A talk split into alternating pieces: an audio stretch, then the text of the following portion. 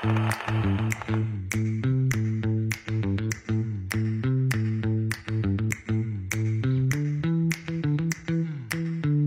galera, bem-vindos a mais um Vício, nosso podcast de recomendação de filmes. Eu sou Leonardo Albuquerque, tô aqui com a Aninha Guimarães. Oi, gente.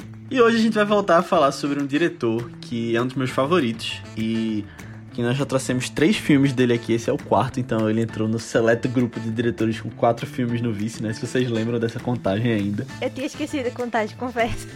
Pois Quem tá é. com quanto? Então, em primeiro lugar tá Martin Scorsese com cinco filmes. Procurem aí todos que a gente já fez dele.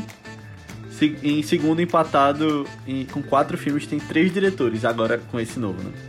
É, Steven Spielberg, Christopher Nolan e agora David Lynch entrando no clube dos quatro filmes, que é- é- mais ou menos são os diretores que a gente fala muito, né? Se a gente Sim, olhar assim. é que eu achei que o Wes também estaria em quatro, com quatro. Mas ele só tem Não, três, tá né? com três. O Wes Anderson tem três, Ah, que foi Ilha dos Cachorros, é, Moonrise Kingdom... Então eu vou E fazer Grande isso Hotel já, já, então. Eita! Engraçado que antes o grupo seleto era de três, né? Sim. Aí foi crescendo o grupo de bem três. seleto negócio. Mas, mas o de três ainda é bem seleto. Eu não vou falar todos não, mas tem tipo alguns do que a gente fala muito.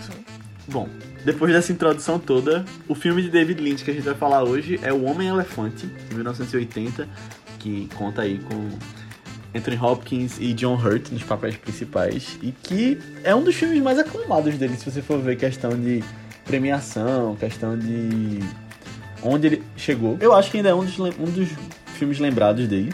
Não sei se tanto quanto outros, mas acho que ele ainda é bem lembrado. Mas é um dos meus favoritos. É, daqui a pouco eu vou entrar mais em detalhes nisso.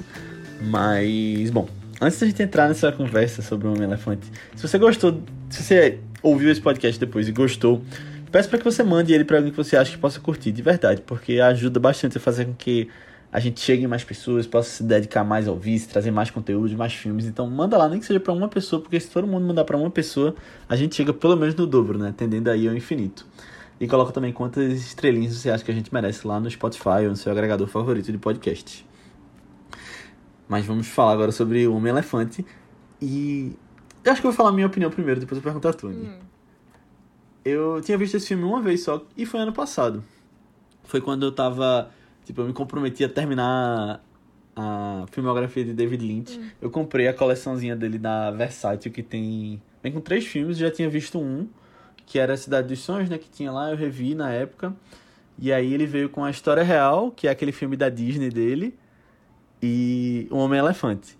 E é engraçado porque são os filmes, acho que mais normais dele, assim, né? Mais acessíveis. Assim, o da Disney a gente nunca comentou aqui no podcast, mas falando do Homem-Elefante, eu acho que é um filme muito bom pra introduzir David Lynch pras pessoas, porque não tem aquela doideira dele. Tem um pouquinho em algumas cenas, mas não é tão destacado assim no filme.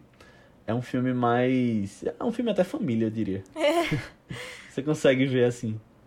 E quando eu vi esse filme, eu falei o seguinte: esse é o meu filme favorito de David Lynch.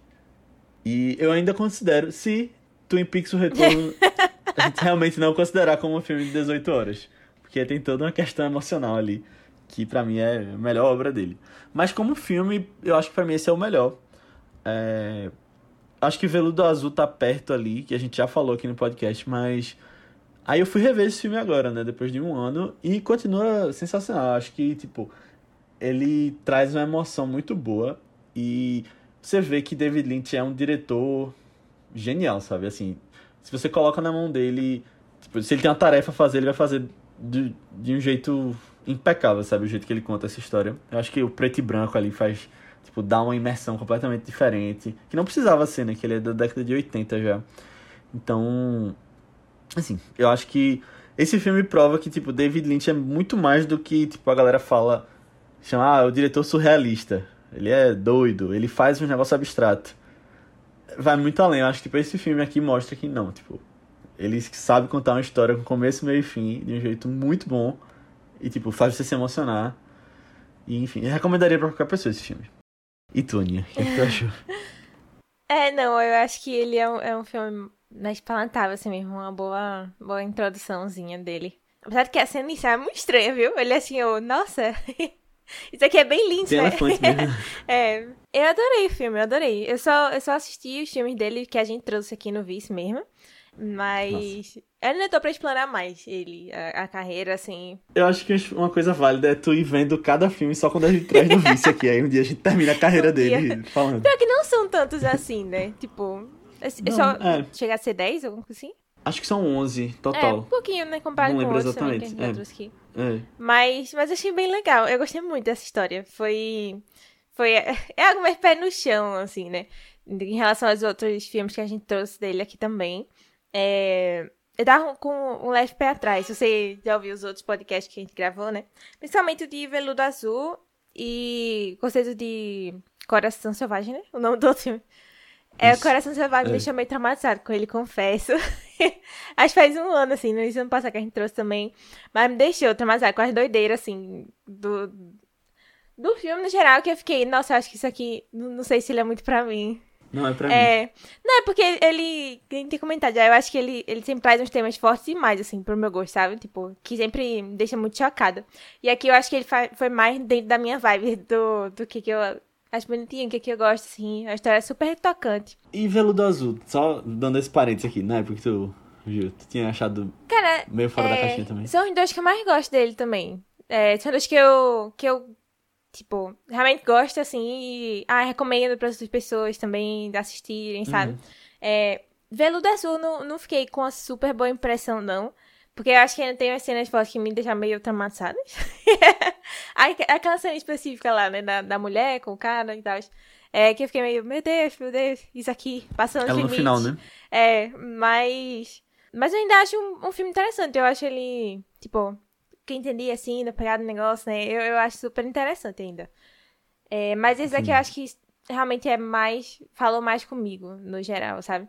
Eu, eu não esperava que ele fosse tão emocionante, assim. De verdade. Eu não sabia direito que ia ser a história. Depois eu fiquei me perguntando, assim, no meio do filme, tipo.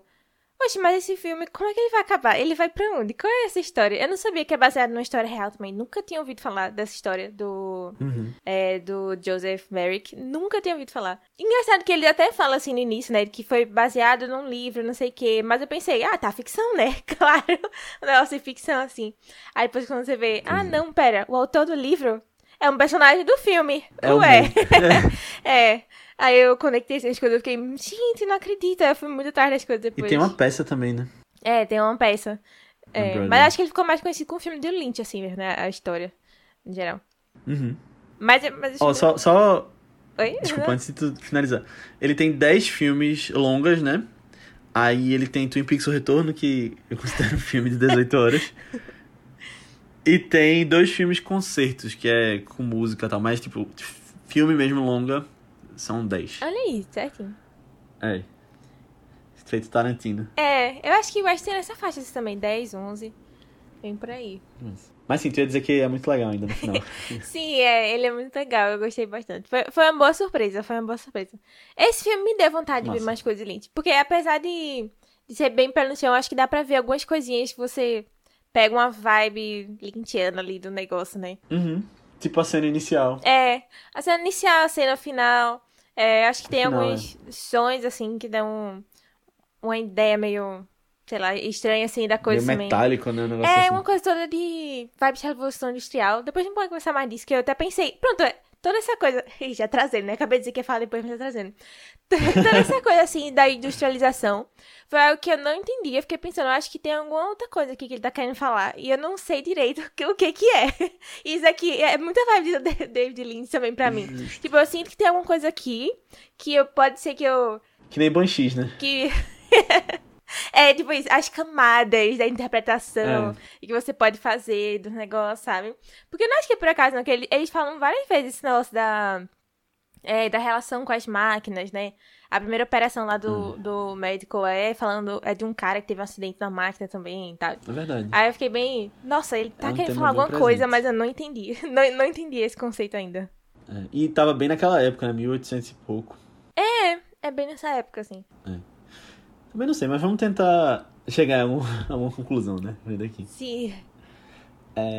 Então, gente, a gente vai começar a entrar em spoilers agora. Se você não viu o Homem-Elefante, corre lá pra assistir, porque, de verdade, a gente vai falar sobre o final do filme e tal. Então, a gente recomenda que você veja ou que você fique por sua conta e risco se você não se importar com isso, né? Então, assista lá e volte, porque vale muito a pena.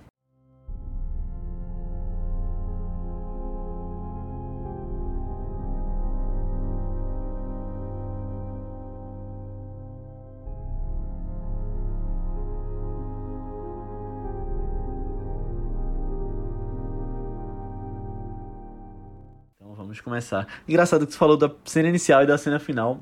A cena final me lembrou Duna, de David Lynch. Ai, velho, eu gosto de Duna. Eu que gosto começa... de Duna. Não, é... Assim, eu não, tipo, eu não revi depois que a gente gravou. Eu E já não. foi eu revendo. Eu lembro que, tipo, eu revendo pra gravar, já tinha gostado mais do que a primeira vez que eu não tinha gostado. Então Hum. talvez se eu ver de novo agora eu vá gostar um pouquinho mais. Antes do, do filme 2, agora eu. eu revejo. É. É que é um ótimo filme pra se ver despretensiosamente, assim. Não vai esperando um, um Duna nível, nível do livro, sabe? É, mas. É um filme de David Lynch, né? No final, tem aquelas É, sim. doideiras também. Mas a cena final desse filme, quando aparece a mãe dele falando aquela. falando com o espaço atrás dela, me lembrou Duna, que começa com isso. A É, princesa Irulana. sim. Aquele negócio. E ela fala que você não, não morre realmente, né? E, tipo, É, a gente tá começando pelo morre. final. Eu acho que. Eu acho que isso aí, tipo, tá meio que nos temas cristãos do filme, né? Que ele toca muito. nada sutilmente, né? Durante o filme todo. Nesses temas. E eu tava vendo uma entrevista com o David Lynch no, no Roda Viva, muito tempo atrás. Sim. Que ele falou, quando ele veio no Brasil divulgar um livro dele, anos atrás. Eu vi, tipo, sei lá, uns dois anos atrás, mas a entrevista deve ter 10 ou 15 anos. Hum. E aí ele fala que cresceu. Na... Ele era presbiteriano. Então acho que, tipo, isso é uma coisa que Hum. tava muito presente na, na vida dele, nessa questão de cristianismo. Então. Que... E aqui eu acho que, tipo, um personagem. Ele tem esses temas de valores, eu acho, né? Tipo, de você tratar bem as pessoas e tal. Que eu acho que, que vai meio Sim. que por esse lado. Uhum. É, esse da, da. Eu não sei se mais humano, mas assim, mais da, da, da piedade com os outros, de tratar sempre como igual, desse De caridade, né? É, é, em caridade. Esse negócio de, ai, sempre tinham os à margem da sociedade, Jesus abraçava muito os, os que ficavam na margem, assim, né? Tipo, os, os leprosos, os- as prostitutas e tal, né? Defendia o povo que era mais rejeitado, assim. E esse cara, o, o John mesmo, é, um desses É grandes rejeitados. isso. E caramba, eu acho muito forte. Tipo, ele ele faz de um jeito que não é pesado, do jeito que ele mostra ele sendo maltratado, tipo, visualmente, mas eu acho que, sei lá, só você ver ele sofrendo tanto dá muita pena, né? Assim, no final ele gritando aquilo, eu acho que é talvez a cena mais famosa, né? Tipo, eu sou um ser humano. Eu já tinha visto isso antes de ver o filme, eu já sabia dessa Eu cena. nunca tinha visto nada do filme, velho. Nem, nem o visual dele, nada assim. É. Mas eu acho que tem muito disso, de tipo, meio que ensinar valores cristãos, do, do médico levar comida pra ele, acolher ele. Quando ninguém queria saber, as pessoas queriam. estavam rindo e tal. É. Mas eu acho muito interessante também do questionamento que ele traz mais pro final. E rapidinho, só um parêntese. A gente deu sinopse ou a gente só disse que ia falar de spoilers? Eu acho que a gente só disse que ia falar de spoiler e seguiu. sim, sim. Não, mas eu acho que tá de boa. Sinopse pra quê? Tipo, é um homem-elefante. Pronto. o início do filme. Eu nem me liguei. Eu fiquei me perguntando depois. Oxi. É, mas sim, eu gosto muito do, do questionamento que o próprio médico fica fazendo depois dele. Se ele é que nem o cara do circo também, né? Uhum. Se, se ele tá aproveitando isso também. Porque eu acho que tem esse negócio do. De, dele querer ajudar, mas tem muito esse negócio também da curiosidade científica, né? Do, do que, que É. aconteceu com ele. Principalmente no início, quando ele mostra ele no. né, É tipo uma convenção, né? Uma coisa- coisa assim que tá tendo. Acho que é uma aula dele, né? Ele não disse que dá aula também. É uma aula mesmo, porque eu achei que era tudo médico ali já formado. é, né? Acho que né? já são médicos, é, não, são, não estão na faculdade, não. Já era o pessoal mais velho mesmo. Mas era alguém, o pessoal do meio, assim, né? Do, do meio Era. lá dele. É, meio que no congresso.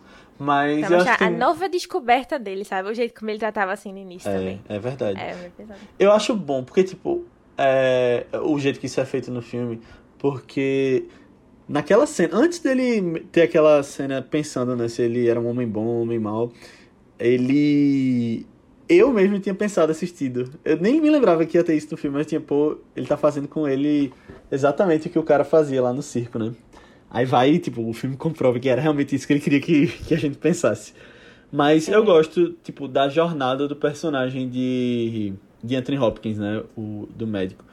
E, tipo, o jeito que ele meio que aprende com essa. Meio que tem essa culpa que ele fica sentindo, né? Tipo, de não saber se ele tá realmente fazendo por bem ou por mal aquilo. É, e aí depois. Eu gosto muito da cena que ele se reencontra no final, que ele, tipo, abraça ele. Ai, sim.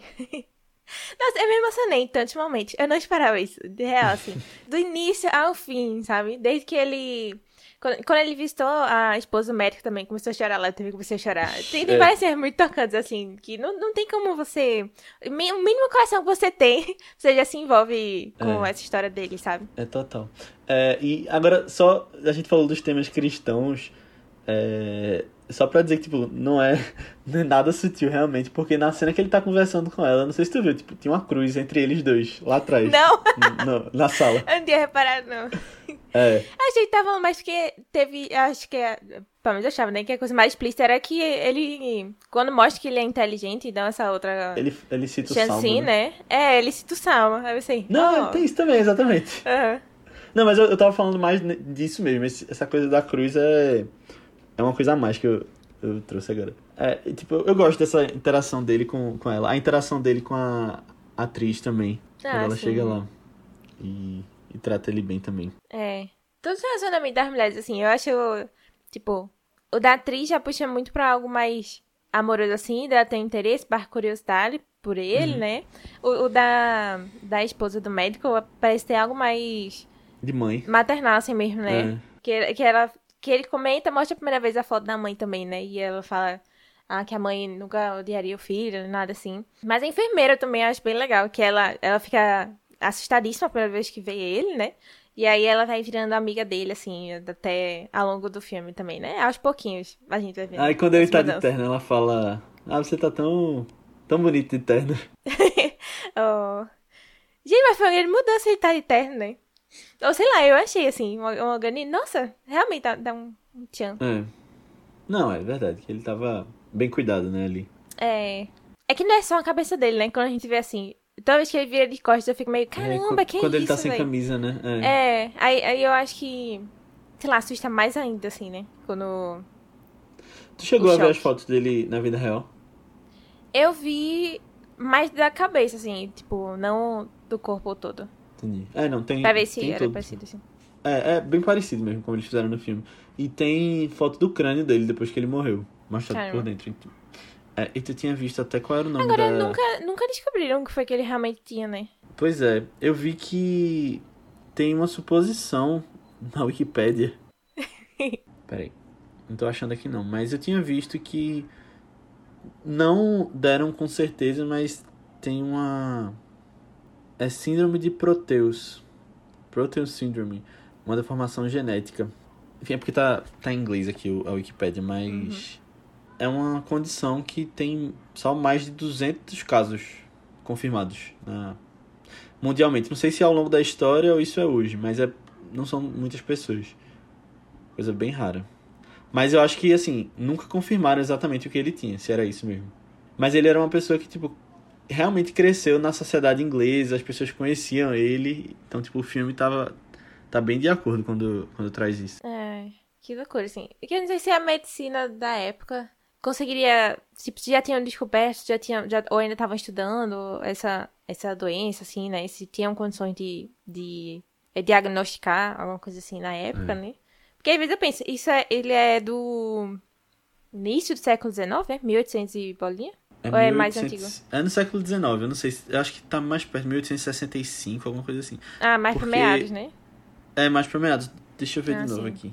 Aqui quando você para pra ver, assim, enquanto a medicina evoluiu de lá pra cá, por exemplo, sabe? Pra ver. Sim. É, Joseph Merrick, ele nasceu em 1862 e morreu em 1890. Então, foi no final, é. na verdade, dos anos. Segunda metade, 1800. né? É. E caramba, quando a gente tava falando, tipo, do começo e do final do filme, eu acho impressionante. Quando eu tava assistindo, eu não lembrava como o filme acabava, mas é, é, é engraçado como ele vai plantando umas pistas né, ao longo do filme. Tipo, ele, ele fala que ele não pode deitar, tem aquela fotinha é. dele deitado lá no, no quarto. Aí ele meio que é, encontra descanso, né? Ele, quando ele deita. É, sim. Mas a gente já vê, tipo, ele já tava pra morrer, assim, né? Ele fez isso, mas ele já tava pra morrer. Mas a gente já via as questões uh, mais severas, assim, maus tratos desde o início do filme, né? Eu achava que ele ia morrer por alguma É. complicação quando ele fugiu de novo. Quer dizer, é, quando ele. Na verdade, foi raptado, assim, né? O, o cara circo pegou ele de novo. Eu tava pensando, nossa, acho que ele não, não vai chegar lá, não. Eu acho que ele vai ficar por aí mesmo. Vai ter um fim mais trágico, assim. Uhum. Pelo menos ele conseguiu voltar. Foi. É um final bonito, né? Pelo menos. É. Sim, mas agora, voltando pro começo do filme. uma coisa engraçada que. Não é engraçado não, uma coisa interessante que. Dessa abertura, né? Que eu acho que é uma das coisas mais abstratas que tem no filme, né? Que mostra o elefante, a mãe Uhum. caindo. Mas eu acho que você entende meio que, tipo, ela foi violentada e. Sei lá, se ela, ela tava na África, né? Falam isso. Como é que tu achou? Eu achei que tipo, ela tinha sido. A primeira vez que eu. é, Tipo, quando eu vi logo, eu pensei, nossa, o que é que ele tá querendo dizer? Ele tá querendo dizer que o elefante estuprou a mulher? Juro, eu, eu imaginei uma coisa muito louca assim. Aí depois eu pensei, ah, não. Acho que ele não foi pra esse lado assim também, não. Acho que foi Não. alguma coisa de ele pisou na mulher, alguma coisa assim, né? É, mas depois eu vi outras pessoas que, que acharam um pouco nessa vibe também, assim. Eu, eu achei que era isso, na verdade. Tipo, que ela, Que ela cai assim. Não, o elefante não. Alguém.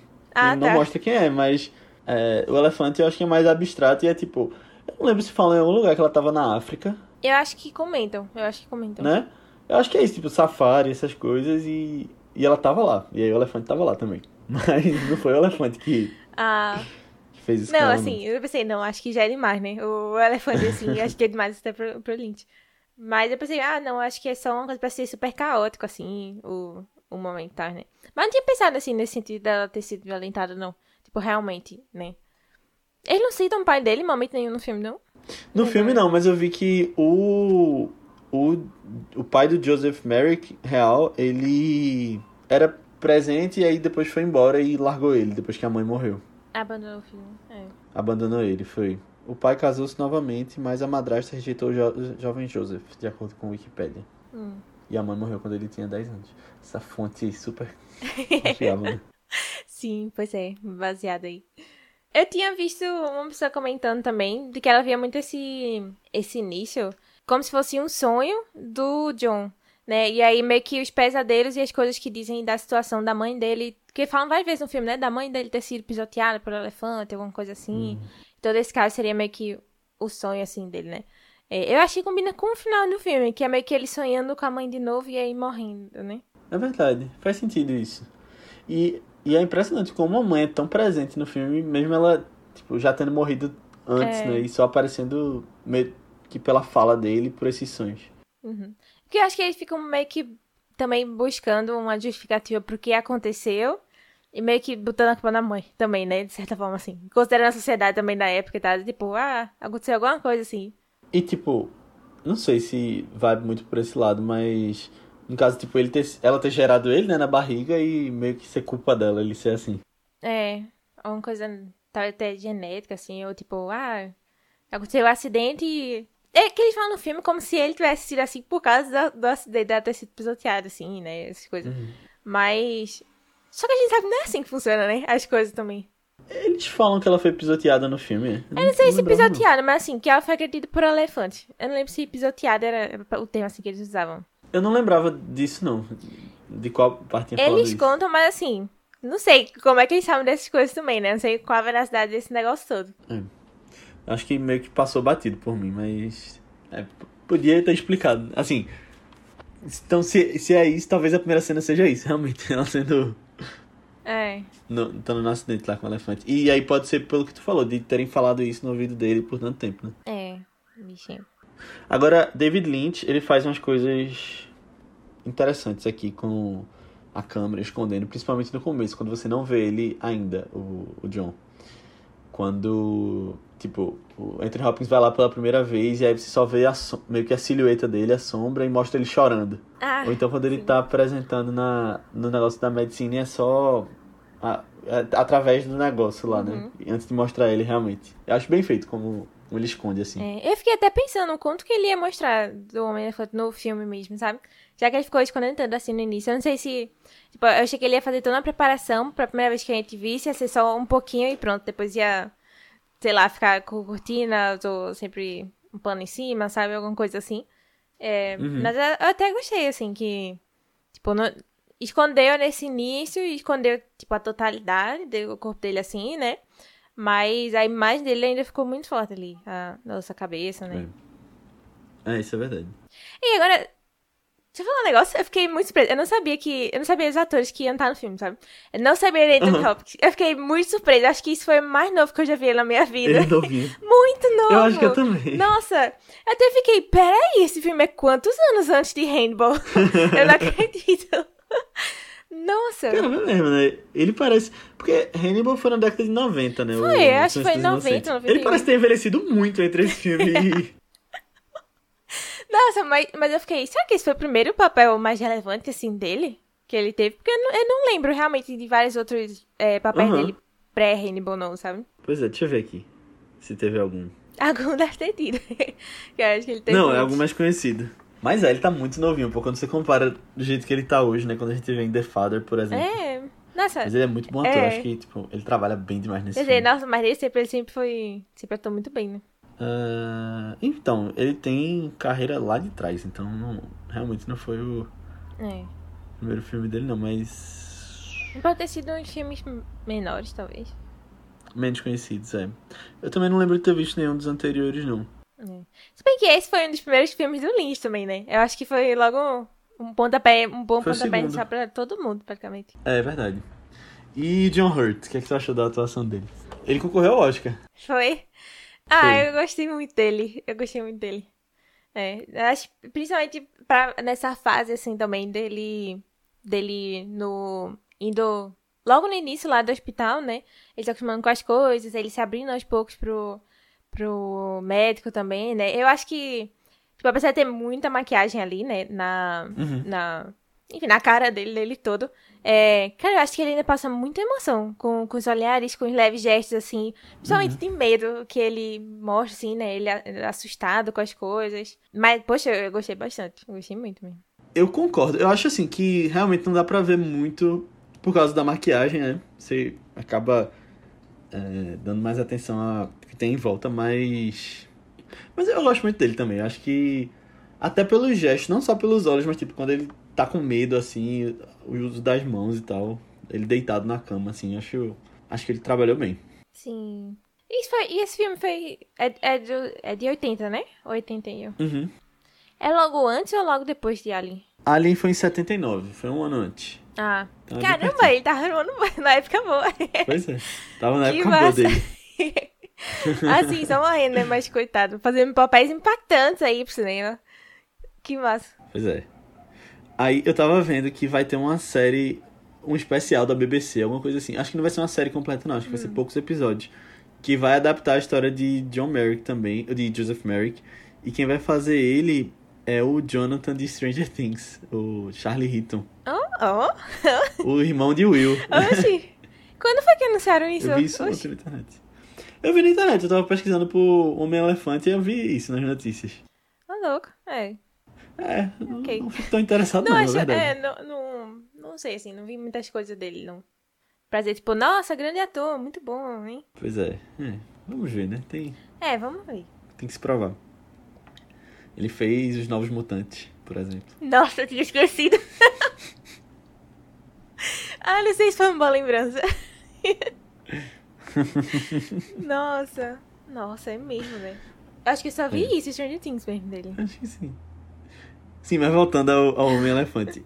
Deixa, eu- deixa eu aproveitar que a gente falou do, do John Hurt e falar logo da maquiagem desse filme. Cara, eu adoro essas histórias do, do Oscar, assim, né? É, não sei se você já visto que. Ainda não tinha, quando esse filme tava concorrendo no Oscar, né? Ainda não tinha a categoria de melhor maquiagem no, na, na premiação, né? Eu E que a aí- gente comentou isso no de... Aham, aham. Um lobisomem calma aí. americano É. em Londres. Justamente, justamente. Que esse filme, tipo, ele fez um trabalho tão bom de maquiagem, né?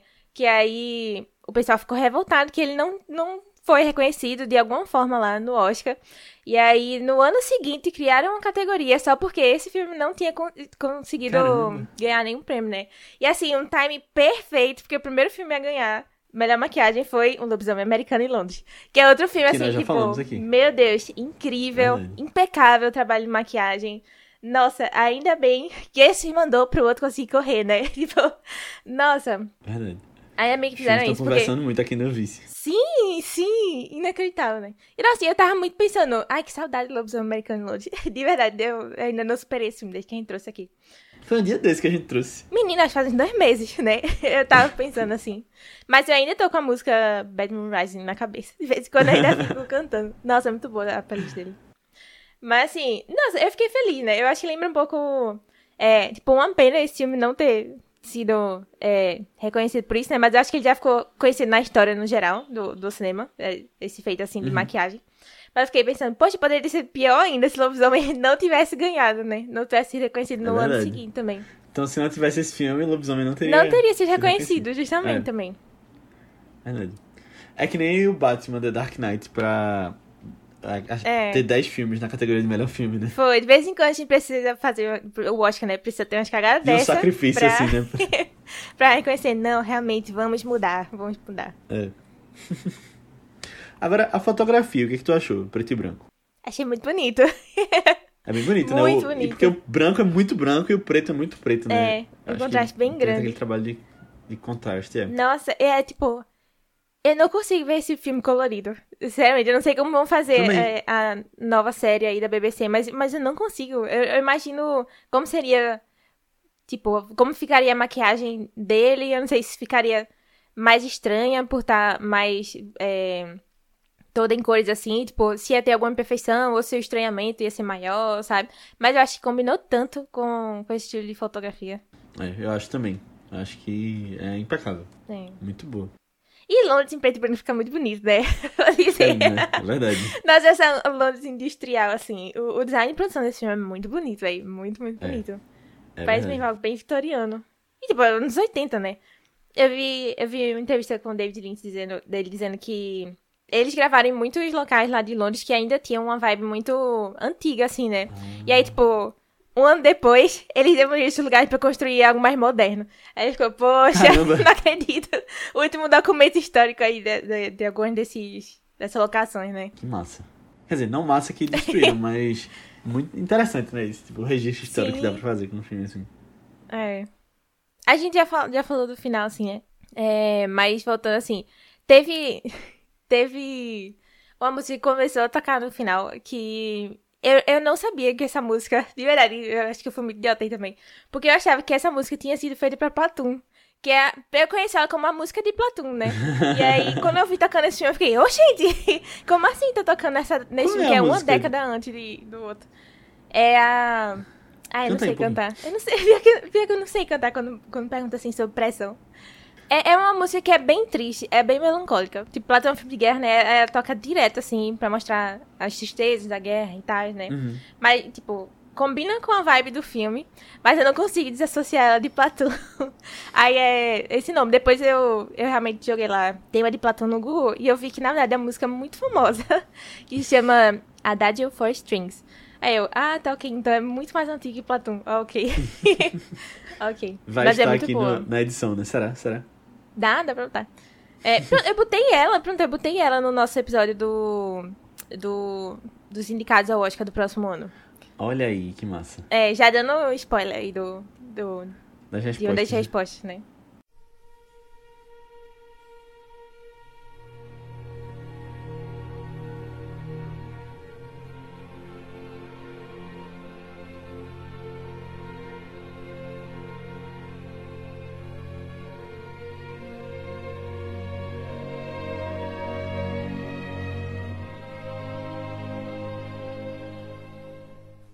Então é isso, pessoal. Chegamos ao final da nossa discussão sobre o Homem-Elefante. Muito obrigado por ter ouvido até aqui. E se você gostou, peço de novo para que você mande esse podcast para alguém que você acha que possa curtir, porque de verdade ajuda bastante a fazer com que a gente chegue em mais pessoas e possa se dedicar mais ao vice, trazer mais conteúdos, mais convidados, mais filmes.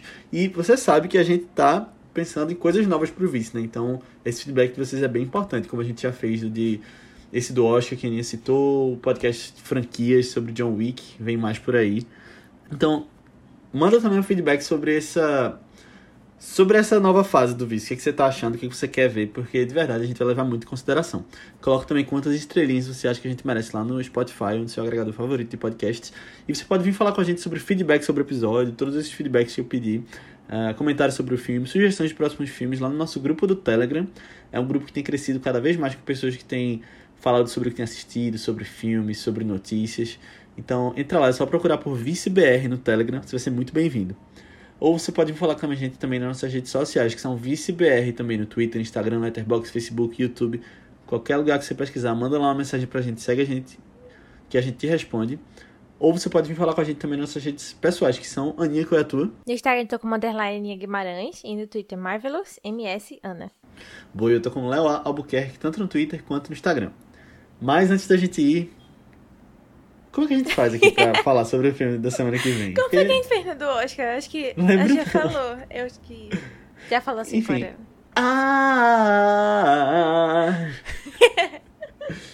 Hooked on a feeling. Nunca mais tinha cantado aqui.